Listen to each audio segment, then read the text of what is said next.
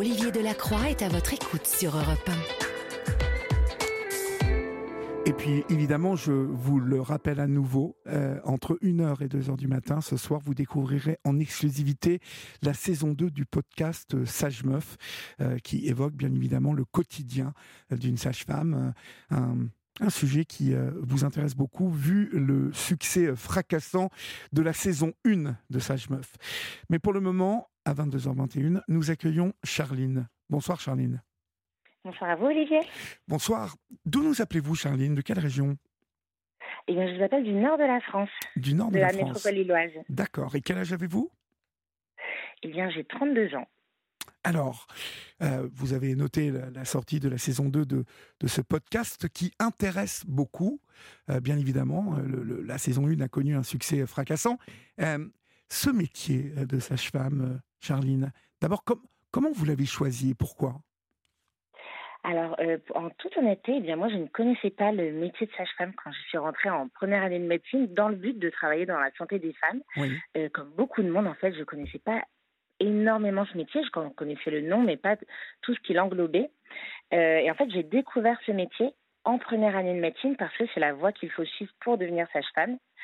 Euh, je me suis confrontée aussi à ce concours et je me suis rendu compte que j'avais la possibilité de devenir sage-femme. Et en découvrant ce métier, en me rendant compte que que finalement c'est l'un des rares métiers dans la santé où on peut s'occuper de personnes qui vont bien. On a accès à des événements extraordinaires, la naissance, mais pas que. Et eh bien, je me suis dirigée dans cette voie et, voilà, maintenant je suis sage-femme depuis 2015. Mhm. Alors, au-delà de l'amour que vous portez à ce métier, hein, vous, vous partagez des vidéos euh, légères et ludiques euh, sur euh, YouTube.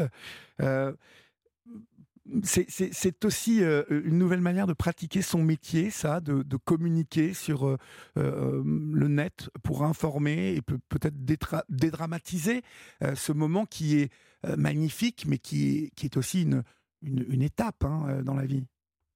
Je parle de l'accouchement, hein, bien évidemment. Oui, oui, oui. Euh, c'est une extension de mon métier, tout à fait. Que cette extension, ça date maintenant de 2019, où je me suis lancée sur Instagram et puis ensuite sur YouTube.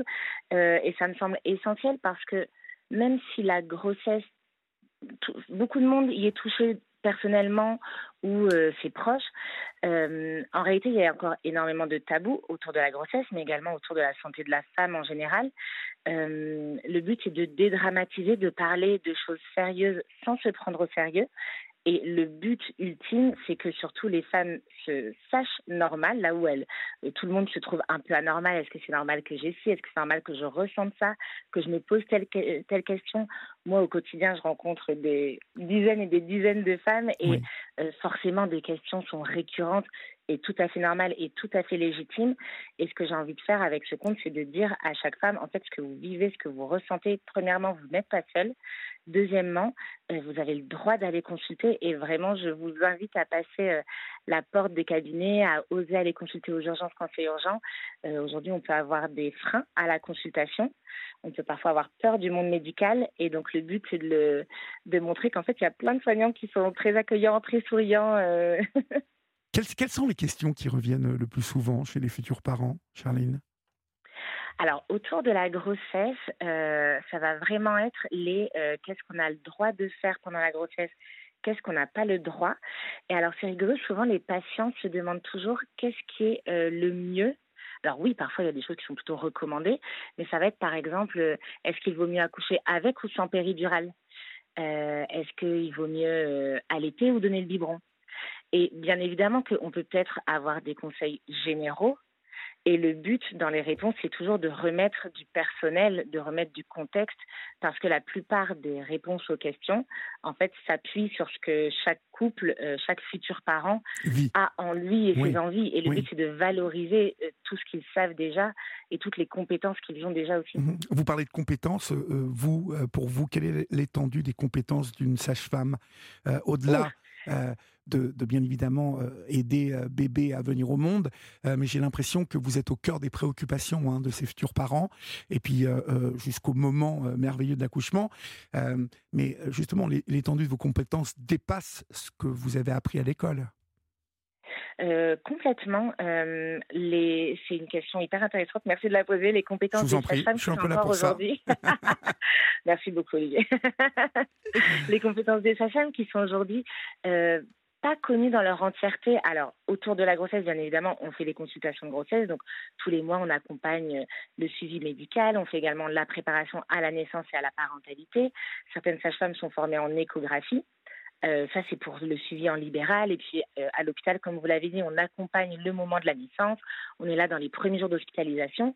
Et puis ensuite, de nouveau à domicile, les visites à domicile, la rééducation du périnée.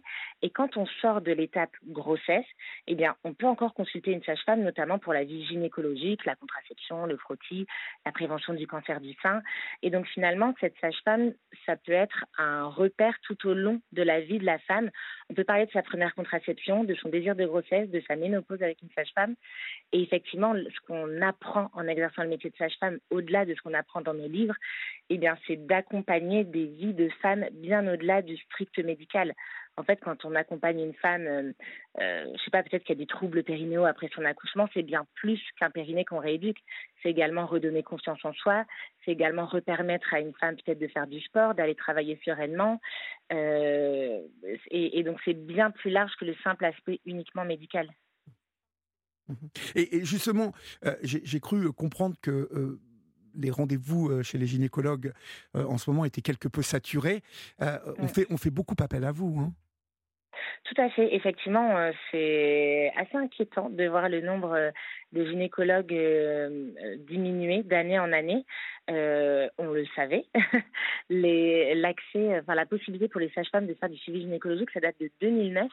Et je me souviens quand j'étais étudiante justement en première année de médecine, quand cette loi est passée, on nous disait déjà euh, dans 10-20 ans, il va manquer de gynécologues et donc on permet aux sages-femmes justement de pouvoir faire du suivi gynécologique. Alors on ne peut pas faire tout ce que les gynécologues font.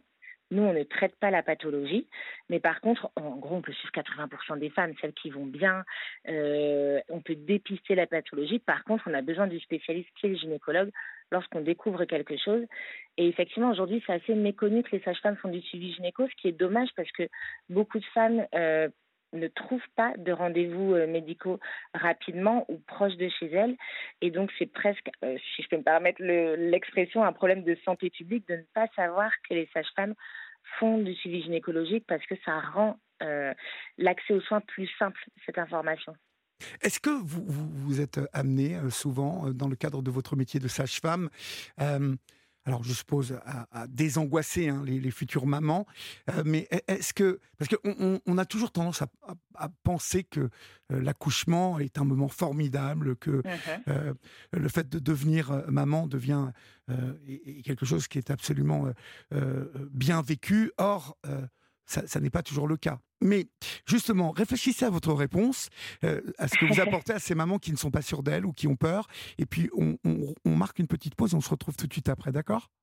Très bien, merci. tout de suite. Nous sommes euh, jeudi et il est 22h30 et nous sommes dans un début d'émission un peu spécial puisque euh, ce soir, après l'émission, vous pourrez découvrir en exclusivité la saison 2 euh, du podcast Sage-Femme. Nous sommes avec vous, Charline. Vous êtes sage-femme dans la région de Lille. justement, je, je, vous posais cette question, alors je vais la reformuler hein, de manière un peu plus concise.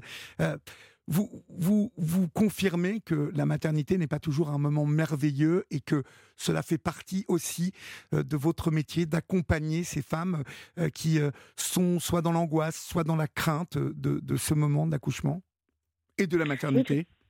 Tout à fait. Et même si on en parle de plus en plus, qu'effectivement la maternité n'est pas que du bonheur, malgré tout, bien évidemment que chaque couple, chaque future maman a envie d'être dans un bonheur euh, euh, intense. La réalité, c'est qu'effectivement, la grossesse, c'est une période qui peut être très anxiogène, très angoissante. On peut avoir beaucoup de doutes, euh, peur de l'avenir également. Oui. donc, c'est pas que du bonheur. alors, dans les cas extrêmes, il y a même des dépressions pendant la grossesse. On parle mhm. souvent de dépression mhm. postnatale, mais ça arrive pendant la grossesse. Mais ça peut être aussi juste ne pas aimer être enceinte, ne pas aimer euh, peut-être se sentir limitée, voir son corps changer, euh, avoir des restrictions alimentaires. Et Et, parfois, on n'ose pas le dire parce que euh, on entend facilement, bah attends quand même, tu devrais te réjouir. Donc déjà juste d'écouter et d'offrir ce temps d'écoute aux patientes, ça me semble essentiel parce qu'elles comprennent que de nouveau elles sont légitimes à ressentir ça. Donc les écouter et puis euh, j'aime dire aussi souvent encore une fois qu'elles ne sont pas seules. Et lorsqu'elles angoissent, eh bien, pour l'avenir, alors souvent il y a énormément de peur liée à l'accouchement, souvent les femmes ne se rendent pas compte de toutes les capacités qu'elles ont en elles. Euh, j'ai vu, alors aujourd'hui je suis en libéral, mais j'ai vu des centaines et des centaines d'accouchements de par mes études ou les premières années où j'ai travaillé à l'hôpital.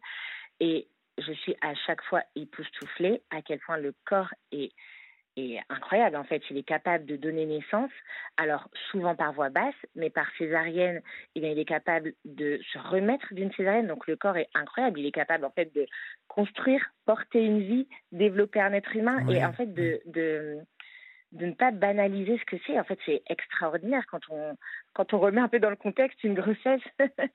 et, et, voilà, de, de valoriser ce qu'elles ont fait, ce qu'elles vont faire. Et moi, je le vois tous les jours, vraiment, les femmes sont épatantes et j'aimerais qu'elles aient accès, comme moi, à toutes ces histoires parce que je pense que ça leur donnerait confiance en elles. Mhm. Alors, je sais qu'elles sont nombreuses ce soir à nous écouter hein, et euh, nombreuses d'entre elles euh, même euh, vont vers ce, moment de, de l'accouchement et de la maternité. Vous, vous confirmez, Charline, qu'il y a une pression sur ces mamans, justement parce qu'on parle de cet événement qui doit être obligatoirement heureux. La maternité doit être vécue comme euh, vraiment un événement heureux. Or, il y a beaucoup de femmes, comme vous venez de l'évoquer, euh, qui ont des peurs, qui ont des angoisses. Parfois, euh, il, y a, de la dépression. Est-ce que les sages-femmes ne sont pas vraiment les personnes idéales parce que souvent ce sont des femmes, hein. il, y a, quelques hommes, mais on, a une grande majorité de femmes, justement pour aborder ce côté de la maternité? Est-ce que, est que euh, vous n'êtes pas le relais idéal, plutôt même que les gynécos, euh, pour aborder ces, ces questions de, de pression euh, sociétale sur la femme qui doit absolument vivre sa maternité de manière heureuse? Alors, je, pense qu'effectivement, on est un on est un élément clé. J'aime pas dire plus que d'autres parce que je préfère voir chaque professionnel de santé de manière individuelle que par un groupe de profession. Mais en tout cas, c'est sûr que en tant que sage-femme, on a accès, euh, en fait, on accompagne les femmes dans, dans nos études, au minimum, dans toute la physiologie de l'accouchement. C'est-à-dire qu'on voit tout ce qui se passe bien. Là où on entend souvent les histoires qui se passent plus difficilement, et elles existent, nous, on sait quand ça se passe bien. Euh, D'ailleurs, effectivement, bah, plus que les gynécologues, de manière tout à fait factuelle, souvent ils interviennent plus quand euh, ça se passe moins bien. Et donc nous, on, est vraiment là du début à la fin. C'est en ça où je pense qu'effectivement, on est euh, des les personnes à qui les femmes peuvent s'adresser, on est des professionnels de proximité. Je pense que beaucoup de femmes, par exemple, appellent leur sage-femme par leur prénom. Il y, y, a, cette proximité. Et souvent, ce qu'on dit des sages-femmes, c'est qu'on sent qu'elles sont vraiment là pour les femmes. Dans l'introduction, vous avez parlé d'un métier de transmission et de passion. Je pense que c'est deux mots-clés de notre métier. Effectivement, on a en nous, ça coule dans nos veines. Je pense que même quand on quitte notre cabinet, quand on dépose notre blouse à la fin d'une journée de garde, on est toujours sage-femme en fait. Et, on a envie de porter les femmes. Et c'est cette écoute et cette euh, envie de transmettre qu'elles peuvent retrouver euh, dans nos cabinets. Et, euh, et c'est un message hyper important. Encore euh, la semaine dernière, j'ai une patiente euh, qui avait accouché, qui a accouché il y a un peu moins d'un an, mais il y a longtemps quand même, et qui venait me voir juste parce qu'elle se sentait pas bien. Et on pourrait dire, bah, je ne suis pas psychologue, et c'est le cas, je ne suis pas psychologue, mais en tant que sage-femme, on a ce, on offre ce lieu d'écoute, et c'est parfois plus simple de, de pousser la porte d'un professionnel de santé qu'on connaît déjà, oui, oui. juste pour dire ça va pas, est-ce que c'est normal? Et, et, cette conscience-là, elle est essentielle. Et, et, ensuite, on oriente bien évidemment vers un psychologue si nécessaire. Et c'est le message que j'ai envie de, passer, c'est que ce soit euh, pendant la grossesse, juste après l'accouchement ou à distance de celui-ci. Effectivement, si euh, les femmes enceintes, les jeunes mères vivent de grandes angoisses, comme vous en avez parlé, et ne se sentent pas bien, pas heureuses, en fait, et si elles n'osent pas le dire, eh ben, qu'elles voilà, qu'elles puissent oser pousser la porte d'un cabinet de sage-femme pour en parler parce qu'elles sauront l'entendre et les aiguiller et, et, les orienter. Votre passage à la maternité Monaco de Valenciennes oui. euh, a marqué votre carrière d'une manière particulière, Charline? Tout à fait. J'ai eu la chance de travailler dans cette super maternité, qui est une euh, maternité de niveau 3, donc euh, qui prend en charge notamment des grossesses à haut risque, euh, qui fait à peu près 3500 accouchements par an. Donc c'est une grosse maternité, mais qui a aussi le label IHAB, Initiative Hôpital Ami des Bébés. Donc on est vraiment formés régulièrement. Tous les professionnels de santé sont formés euh, à la physiologie de l'accouchement, euh, à l'accompagnement de l'allaitement. En fait, on a beau suivre des grossesses pathologiques, pas toutes, mais certaines, pour autant, on n'oublie pas la physiologie. Et ça aussi, je pense que c'est dans l'ADN des sages-femmes, c'est notre but, c'est de maintenir ce qui se passe bien. Quand euh, on sort de la physiologie, on le dépiste, on adapte la prise en charge, mais on fait tout pour rester j'allais dire presque notre rôle, c'est de regarder ce qui se passe et de ne pas intervenir parce que tout se passe bien. Et c'est vraiment quelque chose que j'ai appris euh, à, l'hôpital. Et euh, j'ai eu la chance aussi d'avoir une équipe de collègues euh, absolument extraordinaires, que ce soit les autres sages-femmes, que ce soit les auxiliaires de culture, les gynécos. Et bien évidemment, je pense que, comme tous les autres professionnels, je suis la professionnelle que je suis grâce aux rencontres des collègues qui, qui m'ont appris énormément dans ma pratique de sage-femme. Quels sont les moments où vous euh, vibrez le plus dans votre métier? Alors, euh, on sent euh, vraiment une, vocation, hein, une passion dans votre voix quand vous parlez de votre métier. mais quels sont ces moments où vous vibrez? Alors, effectivement, je vibre souvent pour mon métier. Je pense que les moments. Alors, quand j'étais à l'hôpital, c'était ce moment quand on a déposé l'enfant sur le ventre de sa mère lorsqu'il vient de naître et que les parents, tout à coup, c'est comme si nous, les soignants, on n'existait plus. J'adore ce moment suspendu où les parents se rendent compte qu'ils deviennent parents et euh, ils sont plus que plus qu'à trois. Euh, aujourd'hui, dans ma pratique, je pense que les moments que je préfère, c'est finalement quand on sort du purement médical, que j'adore. Mhm. C'est un aspect que j'adore dans notre métier. Euh, et quand on a accès aux histoires de vie, aux, histoires de femmes. C'est ce que je vous disais tout à l'heure, c'est quand on rééduque un périnée, c'est pas qu'un périnée qu'on rééduque, en fait c'est l'histoire d'une femme. Euh, quand euh, une femme vient consulter pour une gêne intime, par exemple, c'est pas que la gêne qu'on vient traiter, c'est euh, peut-être que cette femme, eh ben, ça faisait deux semaines qu'elle n'était pas à l'aise au boulot, lors des réunions, elle n'osait pas prendre la parole parce qu'elle avait une gêne dont elle n'osait pas parler et en fait, on, déborde de notre euh, domaine d'expertise pour juste avoir accès à des moments de vie. Et moi, quand je vibre, c'est quand justement euh, mes patientes, bah, déjà, me remercient. Ça, c'est, je pense que ça résonne pour tout professionnel de santé. C'est, incroyable. Le merci d'un, patient euh, n'a pas de prix. Et surtout quand je sens que j'ai pu avoir un impact euh, plus large en fait vraiment euh, je sais pas par exemple si euh, c'était compliqué dans sa vie intime à cause d'une gêne à ce niveau-là et ben en fait forcément ça a des répercussions sur sa vie intime sur son couple sur son bien-être psychologique en général et donc à ce moment-là quand elle me remercie je prends conscience voilà, de la tâche que j'ai pu accomplir. Mmh, très bien. à votre avis, en fait, qu'est-ce qui favorise aujourd'hui un, accouchement parfait, en fait. alors, c'est assez large. un hein. accouchement parfait Il n'y a pas d'accouchement parfait? Bah, c'est une vraie question que, que, je vous pose. Vous entendez quoi par un accouchement parfait? Bah, bah, Un accouchement où tout se passe bien. Où, en fait, moi, je, alors je vais repréciser ma question parce que c'est vrai qu'elle n'était pas très précise. En fait, aujourd'hui, on entend beaucoup de, de, de technique euh, de mise au monde, c'est-à-dire euh, dans l'eau, euh, chez soi. quel est votre avis sur tout ça? Moi, je pense que le plus important dans la maternité et dans plein de domaines de la vie, c'est d'avoir le choix. sauf que pour avoir le choix, il faut avoir des informations complètes. Et, et, je pense que de plus en plus de femmes ont accès à de plus en plus d'informations.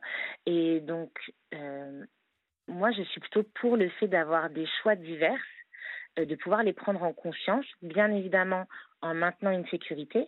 Mais euh, c'est vrai que par exemple, on citait donc l'accouchement à domicile, c'est quelque chose qui est euh, très marginalisé en France, alors que on traverse à peine deux pays et, presque la majorité des femmes accouchent chez elles ou sans péridurale. Donc chez nous, ça paraît marginal, alors que dans d'autres pays d'Europe, eh bien, euh, ce serait une totale banalité. donc je pense qu'on voilà, on peut se développer pour proposer une offre plus large à toutes les femmes. le problème, c'est qu'aujourd'hui, par exemple, cet aspect-là, comme il est marginal, il y a pas le nombre de sages-femmes adaptées face à la demande. Et donc, le risque, c'est que certains couples par, par exemple, le choix de vouloir accoucher à domicile, oui. il décide de le faire sans accompagnement d'un professionnel de santé, ce qui est là pas du tout la même chose. Euh, après, je trouve ça génial que plein de choses se développent. On voit de plus en plus dans les maternités euh, ce qu'on appelle des salles nature qui permettent un peu d'avoir cette sensation d'accoucher comme à la maison, mais on est dans la sécurité de l'hôpital. Euh, on a également des maternités qui proposent des plateaux techniques où là, c'est la sage-femme euh, libérale qui accompagne le couple qu'elle a suivi pendant peut-être plusieurs mois dans la maternité de leur choix. Euh, euh, voilà, avec ou sans péri, pour moi, l'accouchement parfait, c'est l'accouchement qui... Encadré. Euh, bah, alors oui, encadré, que ce soit à l'hôpital ou à domicile, oui. mais c'est surtout l'accouchement qui laisse un bon souvenir au couple. Mmh. Parce que vous, vous, euh... vous, vous, vous n'avez pas constaté une, une espèce d'hystérie dans, dans, vous savez, les, les, il y a une mode de l'accouchement euh, à la maison ou euh, à la piscine. Alors, je suis pas un spécialiste, hein, mais euh, et, justement, le fait de revenir à des méthodes d'accouchement un peu plus ancestrales ou un peu plus nature, euh, je sais, voilà, je ne sais pas si c'est le mot le plus adapté. Non, euh, c'est plus naturel, tout fait, fait. fait, que, justement, comme vous l'avez évoqué, on sort petit à petit euh, du cadre de, de l'encadrement des, des, professionnels de santé et de, de ce qu'apporte l'hôpital, en règle générale. Et pour avoir échangé avec pas mal de, de sages-femmes, pour avoir échangé avec bon nombre d'entre elles, j'ai constaté que bon nombre de, de, ces sages-femmes euh, avaient certaines réserves sur justement le, cette espèce de mode de revenir à euh, euh, voilà ces, accouchements qui sortent de la voie un, peu traditionnelle. Com comment vous positionnez vous par rapport à ça? Est-ce que en fait vous êtes là, Charline? Ah, on a perdu Charline pour l'instant. je la vois sur mon sur mon tableau. Mais euh, on, va récupérer Charline, hein, ne vous inquiétez pas, parce que je vois qu'elle est là. Euh, je vous rappelle, en, en, attendant de récupérer Charline, que ce soir, après la libre antenne, vous pourrez découvrir en exclusivité donc la saison 2 euh, du podcast Sage Meuf. À cette occasion, donc la libre antenne donne la parole à, Charline ce soir. mais vraiment, je je vous encourage à aller euh, écouter cette première saison. Et puis, bien évidemment, si vous êtes euh, un peu oiseau de nuit, euh, de rester pour la diffusion de cette saison 2 en exclusivité. Après, Charline, est-ce que vous êtes là? Oui. voilà, je vous ai récupéré. Je vous dis pas, il fallait que je meuble. Je vous ai perdu depuis un bon moment. En fait, en gros, euh, euh, je vais essayer d'être plus euh, concis. cette, cette cette vague euh, euh, d'accouchement un peu à l'ancienne, euh, un peu naturel, est-ce que ça n'est pas quelque chose qui a un peu effrayé certaines sages-femmes qui, me l'ont dit, moi, hein, qui m'ont dit il y, y, a de plus en plus de personnes qui veulent accoucher chez elles, qui veulent accoucher avec des techniques ancestrales, et souvent elles ne perçoivent pas l'importance de l'encadrement par des personnes de santé et par les sages-femmes. On a perdu à nouveau Charline. Je suis désolé, chers amis. On... Peut-être qu'il y a l'œil sur cette euh, question, euh, mais euh, on, on, on, a Charline et puis on la perd à chaque fois. Donc euh, ne vous inquiétez pas, elle va nous répondre, Charline, j'en suis sûr. Mais le tout, c'est de la récupérer. Donc on a un petit problème technique. ce que je vous propose, c'est d'écouter un peu de musique. ah, Charline, vous êtes là? Oui, oui. Alors, est-ce que vous avez eu ma question ou pas, ou pas du tout? Oui, oui, oui, euh, oui, oui, euh, oui, oui. Je, je l'ai. En fait, euh, j'ai peur de la répéter parce qu'on est coupé à chaque fois. non, ouais, désolée. alors, je, je J'allais dire, je vais faire la thèse antithèse, si vous voulez bien. Oui. Alors, je pense que nous, en tant que sage-femme, on est très peu formés euh, aux accouchements à domicile euh, aujourd'hui en France. Et moi-même, euh, bah, par exemple, pour avoir une amie qui a accouché à domicile, j'avoue que la première fois qu'elle m'en a parlé, je me suis dit, en toute honnêteté, que c'était un choix inconscient, qu'elle ne mesurait pas les risques, effectivement, comme certaines sages-femmes ont pu vous en faire part. Mmh pour autant, quand je, je pense que, comme beaucoup de sujets, quand on commence à vraiment se renseigner sur le sujet en question, finalement, ça lève aussi des peurs. Euh, aujourd'hui, les accouchements à domicile, euh, c'est important de faire la distinction entre l'AAD, donc l'accouchement accompagné à domicile, versus l'ANA, qui est l'accouchement non assisté, l'assistant professionnel euh, de santé. L'AAD, aujourd'hui, ce sont des sages-femmes qui le proposent, qui accompagnent, qui ont bah, déjà une formation médicale, qui ont aussi des, des, comment dire, un filtre à l'entrée. En fait, toutes les femmes ne sont pas éligibles pour accoucher à domicile. J'allais dire, on sélectionne les patientes à bas risque, même si bien évidemment, on ne peut jamais savoir d'avance. Mhm. Il y a aussi des critères de proximité par rapport à un établissement de soins, de sorte à ce que si jamais il y a un transfert à faire, il peut être réalisé en, quelques dizaines de minutes, grand maximum. Euh, Mais est-ce que c'est quelque chose que vous encourageriez, vous, ou pas? Alors, je suis pas, en fait, je suis pas du genre à encourager un type d'accouchement, mhm. mais par contre, je, ne peux pas être contre. Vraiment, pour en avoir discuté et avec des femmes et avec des sages-femmes qui font de l'AD, il y a l'association des sages-femmes qui accompagnent à domicile, qui, a, qui fait des études tous les ans pour montrer euh, euh, le nombre d'hémorragies de la délivrance, le nombre de, de, complications, euh, et les chiffres sont plutôt très rassurants. Et encore une fois, ça se fait dans d'autres pays euh, euh, occidentalisés, euh, industrialisés. c'est pas que des accouchements de l'autre bout du monde, en fait. C'est vraiment. voilà, je pense par contre que comme aujourd'hui, c'est, on est très frileux en France, oui. et bah, peut-être que ça manque d'encadrement et ça peut pousser à des dérives. Mais vraiment, je, je, je suis plutôt pour qu'on développe euh, la possibilité aux sages-femmes de faire des accompagnements à domicile, qu'on développe les maisons de naissance, qui est également un bel entre-deux, mhm. parce que là, c'est des structures de soins qui sont, juste, qui sont souvent juste à côté des maternités. Euh, mais par contre qui sont bah, comme à la maison. Euh, c'est vraiment une pièce comme si vous étiez dans votre salon, mais vous franchissez un couloir et vous êtes à la maternité. D'accord. Donc euh, il y, a, des alternatives et, je pense qu'aujourd'hui en France il manque de choix et, qu'on est parfois un petit peu en retard. Euh, je pense aussi que les femmes en fait elles ont envie de nouveau de se sentir actrices de leur naissance. Je pense que c'est là où on parle de plus en plus euh, de ces accouchements naturels, d'ailleurs que ce soit à la maison ou le fait que de plus en plus de femmes veulent accoucher sans péridurale. Mhm. Je pense que beaucoup de femmes se sont senties dépossédées de leur santé euh, autour de la grossesse, le fait d'accoucher sur le dos, les jambes dans les étriers, euh, dans la position qui arrange le mieux les soignants, euh, le fait qu'on ne puisse pas forcément les accompagner pour accoucher sans péridurale de par le manque d'effectifs à la maternité, alors que par exemple en Angleterre, il y a une femme, enfin une sage-femme par femme, pardon. donc on n'a pas forcément tous les dispositifs pour offrir un choix complet aux femmes, je pense aujourd'hui en, France en termes d'accouchement. Et, donc, il y a effectivement, je pense, une espèce de ras-le-bol chez euh, beaucoup de femmes qui ont envie de, reprendre les rênes de leur accouchement. Oui. Euh, la communication que vous faites euh, sur Instagram, elle répond à, quelle demande, à quel besoin euh, plutôt euh, Parce que euh, je, note que vous êtes toujours dans le souci d'informer toujours plus les femmes. c'est vraiment un outil essentiel pour vous en tant que sage-femme aujourd'hui? Oui, ça me semble essentiel. En fait, j'ai créé ce compte, je vous avoue, pour calmer une frustration en moi. Ah. de, comme j'étais à l'hôpital, je, je, constatais le nombre de couples qui arrivaient aux urgences pour accoucher et qui n'avaient pas eu telle ou telle information. Pourtant, ils avaient, ils avaient été suivis. Mais je constate, moi, à présent en libéral, qu'effectivement, j'ai pas le temps de donner toutes les informations que j'aimerais donner.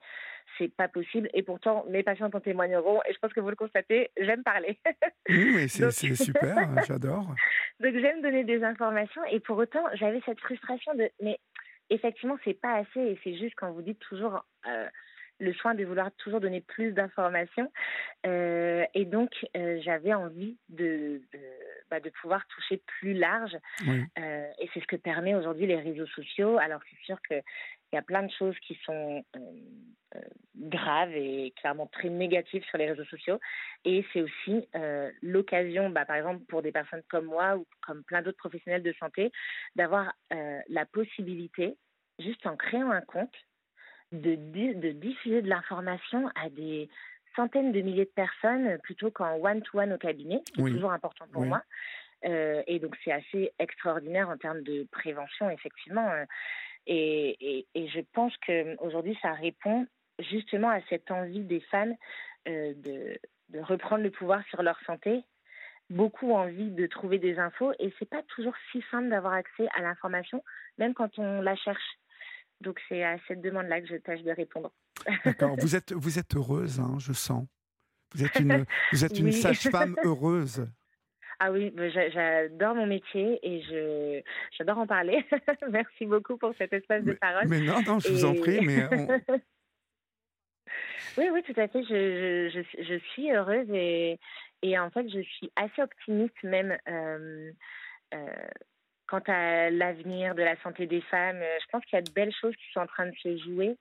Et, et, là où on peut avoir des nouvelles assez anxiogènes un peu partout dans le monde sur, euh, par exemple, les droits des femmes, moi, je suis assez optimiste sur la capacité des femmes, en fait, de d'avoir de, plus en plus accès à des informations et donc en fait de comment dire en fait d'être pleinement qui elles sont d'arrêter de subir et de juste euh, se rendre compte de tous les choix qu'elles ont de pouvoir choisir et, et c'est une liberté incroyable d'avoir le choix euh, peu importe le domaine euh, je vais faire votre promotion maintenant, ma chère, parce que ah. vous êtes, euh, au-delà d'être une sage-femme euh, passionnée et à la vocation bien ancrée, on peut partager beaucoup de choses avec vous, car vous partagez beaucoup de choses, de vos connaissances, de votre, de votre énergie, de votre luminosité, et on peut vous retrouver sur votre compte Instagram, charline.sagefemme, donc, où, vous êtes à plus de 160 000 followers, donc bravo, vous en avez beaucoup plus que moi, 100 000 fois plus que moi. Euh, vous avez coécrit avec Michel Simès un cahier spécial Je me prépare à la naissance pour euh, la revue euh, Dr Good aux éditions Solar. Vous êtes aussi chroniqueuse pour Orgasmique, hein, l'émission sexo diffusée sur Teva qui débutera bientôt sa deuxième saison.